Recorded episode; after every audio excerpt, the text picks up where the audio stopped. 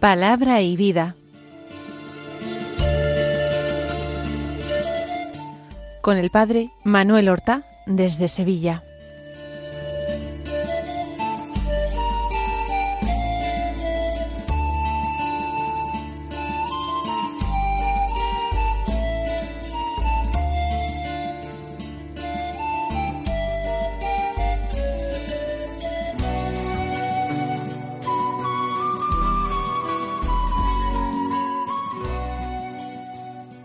En el nombre del Padre y del Hijo y del Espíritu Santo. Alabados sean Jesús y María. Muy buenos días, queridos amigos, oyentes de Radio María y seguidores del programa Palabra y Vida. Hoy es el martes de la decimoctava semana del tiempo ordinario. Este martes es 8 de agosto. El 8 de agosto la Iglesia celebra la memoria de un importantísimo santo que ha dejado una huella indeleble en la historia de la Iglesia, un santo español, Santo Domingo de Guzmán, que nació en la Edad Media en torno al año 1170 en Caleruega. Estudió teología en Palencia, se hizo sacerdote, diocesano y obtuvo la, una canonjía en la catedral de El Burgo de Osma. Con motivo de un viaje que hizo acompañando al obispo al norte de Europa como embajadores del rey de Castilla para concertar el matrimonio de un infante con una princesa nórdica, conoció la situación de Francia que tuvieron que atravesar pues una Francia que estaba totalmente influenciada de la herejía albigense, también llamada la herejía de los cátaros, de los puros. Ya al regreso de su embajada, él decidió consagrar su vida a la predicación de la verdad, a la predicación del Evangelio. Y así, junto con varios compañeros que se le fueron juntando, terminó de fundar la Orden de los Predicadores, que popularmente hoy se llaman los dominicos en honor de su fundador, de Santo Domingo. Murió al frente de su orden en la ciudad de Bolonia el día 6 de agosto del año 1221. Apenas tendría cincuenta, cincuenta y un años. Vamos a escuchar la palabra de Dios que se proclama en la liturgia de la misa del día. Ayer empezábamos a leer un texto del libro de los números. Hoy, del capítulo siguiente al que leíamos ayer, es decir, del capítulo doce, leemos los versículos uno al trece que dicen así. En aquellos días, María y Aarón hablaron contra Moisés a causa de la mujer cusita que había tomado por esposa. Decían, ¿ha hablado el Señor solo a través de Moisés? ¿No ha hablado también a través de nosotros? El Señor lo oyó. Moisés era un hombre muy humilde, más que nadie sobre la faz de la tierra. De repente el Señor habló a Moisés, a Aarón y María. Salid los tres hacia la tienda del encuentro y los tres salieron. El señor bajó en la columna de nube y se colocó a la entrada de la tienda, y llamó a Aarón y a María. Ellos se adelantaron, y el Señor les habló. Escuchad mis palabras. Si hay entre vosotros un profeta del Señor, me doy a conocer a él en visión, y le hablo en sueños. No así a mi siervo Moisés, el más fiel, de todos mis siervos. A él le hablo cara a cara, abiertamente y no por enigmas, y contempla la figura del Señor. ¿Cómo os habéis atrevido a hablar contra mi siervo Moisés. La ira del Señor se encendió contra ellos, y el Señor se marchó. Al apartarse la nube de la tienda, María estaba leprosa, con la piel como la nieve. Aarón se volvió hacia ella y vio que estaba leprosa. Entonces Aarón dijo a Moisés Perdón, Señor, no nos exijas cuentas del pecado que hemos cometido insensatamente. No dejes a María como un aborto que sale del vientre con la mitad de la carne consumida. Moisés suplicó al Señor, por favor, cúrala. Comienza hablando el texto de los números de los hermanos de Moisés, María y Aarón. No se ha hablado mucho en los textos anteriores de ellos. De Aarón sí, a partir del momento en que Moisés tiene la revelación de Dios en el desierto bajo la forma de una zarza que ardía sin consumirse. Entonces Dios le da a Aarón, su hermano, como compañero y como portavoz, ya que Moisés tenía dificultades en el habla, pues era tartamudo. María, ¿quién sería? Porque se habla al comienzo del libro del Éxodo de una hermana de Moisés. Concretamente, cuando Moisés es arrojado al Nilo en un cestillo bien calafateado para que sobreviviera esa persecución inexorable del faraón que quería muertos a todos los varones israelitas que nacieron, que nacieran, pues una hermana suya, que era por tanto mayor, se quedó vigilando junto al río para que no le pasara al niño nada.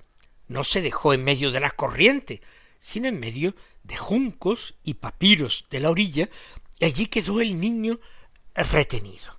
Allí lo encontró la hija del faraón, que había bajado a bañarse. Parece que era una orilla del Nilo, pues que era frecuentada por cierta gente, quizá de la nobleza, quizá del palacio, para como lugar de baños. Allí había sido dejado, y la hermana es la que luego se ofreció a la hija del faraón a buscarle una nodriza al niño, y le buscó como nodriza a su propia madre. No se dice en aquel momento, en el Éxodo, cómo se llamaba la hermana de Moisés, pero vamos a imaginar que fuera esta, que fuera María. Era, por tanto, la hermana mayor. Y probablemente Aarón sería un hermano más pequeño, quizás más pequeño aún que Moisés. No lo sabemos. Lo cierto es que se citan en este orden María y Aarón. Hablaron contra Moisés a causa de la mujer cusita. ¿Qué es cusita? Cusita es alguien que proviene del país de Cus. Y ese país de Cus, ¿dónde lo sitúa la Biblia? Pues lo sitúa al sur de Egipto, en lo que hoy es ya eh, Sudán o la región de Nubia. Algunos también lo sitúan hasta en Etiopía. Sus habitantes normalmente eran de piel oscura, eran negros. Aquí se nos habla de una mujer cusita que ha tomado por esposa Moisés. No conocemos los detalles, no conocemos siquiera su nombre. ¿Es un motivo racista el que impulsa a María y a Aarón? Tal vez empiezan a despreciar a su hermano y hallan en este hecho un nuevo matrimonio y además no con una mujer del pueblo, sino con una extranjera, hayan motivo para que se desencadenen unos celos que venían ya abrigándose desde hacía algún tiempo. ¿Por qué Moisés, que quizás eh, pues seguro era menor que María, no sabemos si también menor que Aarón, porque él es el que tiene que liderar al pueblo. Cuando tiene que contar incluso con mm, Aarón, su hermano, para todo, para hablar en público. Y entonces María quizás empieza a calentarle la cabeza a su hermano Aarón, ¿Ha hablado el Señor solo a través de Moisés? ¿No ha hablado también a través de nosotros? ¿No es a través de ti, Aarón, que el Señor está conduciendo a su pueblo también? ¿Y no fuiste tú el que habló al faraón? Según lo que Moisés te decía, pero fuiste tú su portavoz. El Señor lo oyó. Moisés quizás no, lo hicieron a sus espaldas, pero Dios lo oyó. Y se nos da la noticia de que Moisés era un hombre muy humilde, el más humilde que había sobre la faz de la tierra. Moisés sinceramente se consideraba nada. No era una pose teatral su postura cuando Dios lo llamó. Él trataba de excusarse precisamente porque se consideraba absolutamente incapaz de esa misión a la que Dios le enviaba librar al pueblo de la esclavitud de Egipto, liderarlo en ese caminar hacia la tierra prometida. Se siente muy poca cosa.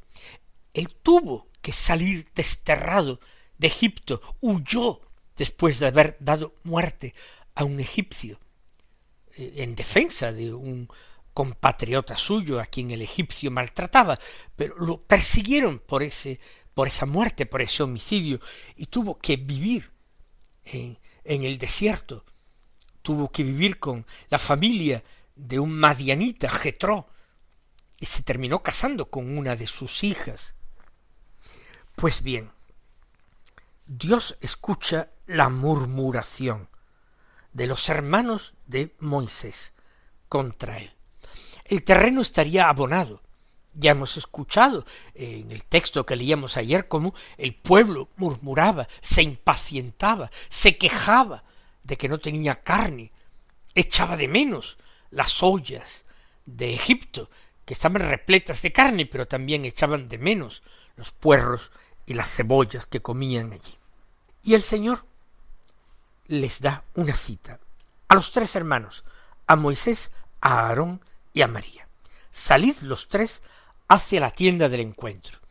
Ese templo portátil que siguiendo las instrucciones de Dios, Moisés había erigido. Y allí, allí fueron los tres, allí bajó el Señor, invisible, por supuesto, en esa columna de nube que se posa sobre la tienda, en este caso no en el interior de la tienda, sino a la entrada de la tienda.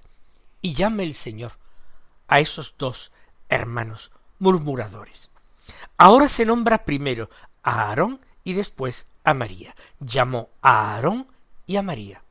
En el momento de la murmuración se dice María y Aarón hablaron contra Moisés. Y cuando Aarón y María están allí, en la nube, en presencia del Señor, sin poder verle cara a cara, pero escuchando no sabemos si con sus oídos de carne o interiormente su palabra. Dios les dice así, escuchad mis palabras. Y entonces el Señor habla de los profetas que suscita en Israel, cómo trata a sus profetas. Recuerden que profeta es el que habla de parte de Dios. Dios habla al profeta y el profeta habla al pueblo. Moisés propiamente es un profeta de Israel, un grandísimo profeta. Pues bien, dice, con los profetas actúo así, me doy a conocer a ellos, a los profetas, en una visión o les hablo en sueños. Pero con Moisés no hago lo mismo. Moisés, dice Dios, el más fiel de todos mis siervos. ¿Qué significa fiel? Fiel es el que se fía. Moisés es extraordinariamente agradable a Dios y amigo de Dios porque se fía plenamente de Dios. Y eso en momentos de su vida y en momentos de la travesía del desierto también que no son precisamente agradables, sino que pueden llegar a ser muy decepcionantes, muy amargos. Él es, dice Dios, el más fiel de todos mis siervos. Por eso dice, a él le hablo cara a cara. No es en sueños, no es con visiones. Cara a cara, hablo con una familiaridad, una cercanía con Moisés, como no hablo con ningún otro ser humano. Él contempla la figura del Señor, es decir, contempla el rostro de Dios, en la medida en que ello fuera posible. ¿Cómo os atrevéis a hablar contra mi siervo Moisés? Y no dice una palabra más Dios, sino que se retira enojado. El Señor se marchó. Y cuando se marcha, la presencia de Dios, figurada en la nube que estaba a la entrada de la tienda, se dan cuenta de que María está cubierta de lepra.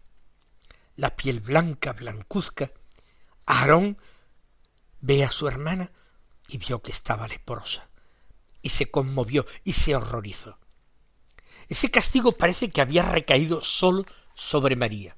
Sería quizás por el mismo motivo que ella se nombra la primera al principio del texto, cuando se trata de decir que hablaron contra Moisés, sería María la que hablaría al oído de Aarón para enemistarlo con su hermano, para así reivindicar un puesto de importancia frente al pueblo, no sabemos. El castigo recae contra María. Y ahora, primero Aarón sale a pedirle a su hermano Moisés perdón, perdón, no, no tomes cuenta del pecado que hemos cometido, no dejes a María como un aborto que sale del vientre de la madre con la carne consumida. Y Moisés vuelve a agradar a Dios extraordinariamente, porque inmediatamente intercede, clamando, por favor, cúrala, Señor hagan ahora un sencillo ejercicio de recuerdo. ¿Verdad que las ofensas de los que debían ser los más cercanos a nosotros, los más queridos a nosotros, duelen mucho más que las faltas de consideración u ofensas recibidas de otras personas, de extraños. Cuando es alguien cercano a mí, alguien querido por mí, que me causa daño, el daño, el dolor que resulta es mucho mayor. Pues bien, sigamos recordando. ¿No es verdad a veces que también en la comunidad cristiana, en mi parroquia, en mi grupo de oración, en mi movimiento apostólico, en la comunidad cristiana cualquiera que sea en la que yo vivo mi fe, a veces se producen ese tipo de actitudes, de envidias, de celos, de ojerizas, de rivalidades, de egoísmos. ¿Por qué ocurren todas estas cosas? Porque al diablo le gusta echar su anzuelo o su red en la pecera de Dios. Allí donde los hijos de Dios están reunidos, el diablo trata de pescar y de sacar provecho. Y la forma más sencilla y el anzuelo más fructífero es el de suscitar eh, celos, envidias, divisiones, en el fondo hacernos experimentar miedo frente a los demás, pensando que los demás son una amenaza, y en la medida de lo posible la mejor defensa frente a ellos es un buen ataque. Realmente pidamos gracia al Señor para vivir la unidad en nuestra propia familia y en la gran familia de los hijos de Dios. Vamos a pedirle al Señor que tratemos de cerrar los ojos frente al mal o frente a la debilidad de los que están más cerca de nosotros. Si acaso ayudémosles a ser más buenos, más que denunciarlos por sus defectos, por sus limitaciones. Vamos como Moisés a considerarnos los últimos, a sabernos que no somos nada, de tal manera que se nos quiten totalmente las ganas de constituirnos en jueces de nadie.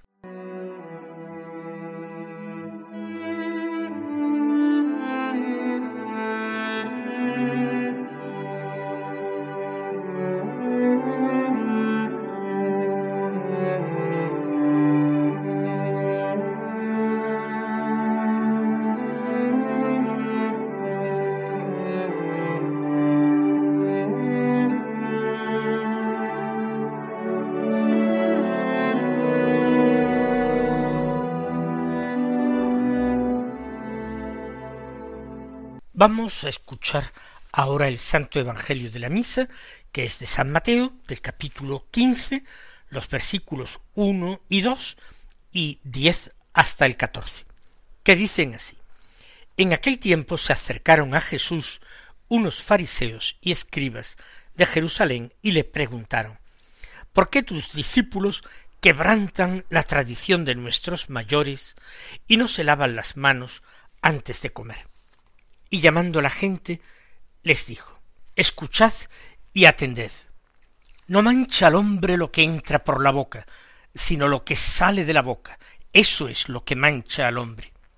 Se acercaron los discípulos y le dijeron, ¿Sabes que los fariseos se han escandalizado al oírte? Respondió él, La planta que no haya plantado mi Padre Celestial será arrancada de raíz. Dejadlos, son ciegos, guías de ciegos, y si un ciego guía a otro ciego, los dos caerán en el hoyo. Ya sabemos que la primera lectura de la misa eh, siempre es una lectura continuada de un libro bíblico y que el Evangelio pues también suele leerse, seguirse en forma de una lectura continuada. Sólo los domingos hay alguna conexión entre la primera lectura y el Evangelio. Pero este Evangelio viene muy bien a partir de los comentarios que hemos hecho del libro de los números. Los fariseos y escribas también perciben a Jesús como una amenaza y por ello se dedican a atacarle, a censurarle. Experimentan una viva envidia del éxito que tiene Jesús, que es seguido por multitudes. Y lo acusan de cosas, cuestiones nimias. ¿Por qué no se lavan las manos antes de comer? No es un precepto higiénico, es una norma de pureza ritual. Y Jesús da una enseñanza. No ensucia al hombre, las cosas materiales, lo que entra por la boca, el alimento. No hay alimentos impuras. Lo que mancha al hombre es lo que sale de la boca. Es decir, las murmuraciones, las envidias, los celos, los insultos. Por eso Jesús ni siquiera se molesta en responder a los fariseos. Les dice que son ciegos, les llama guías de ciegos, incapaces de guiar, de ser maestros eh, para otros. Vamos nosotros a no dejar pasar haciendo oídos sordos a esta enseñanza que la palabra de Dios nos ha transmitido en ambas lecturas. El Señor os colme de sus bendiciones y hasta mañana si Dios quiere.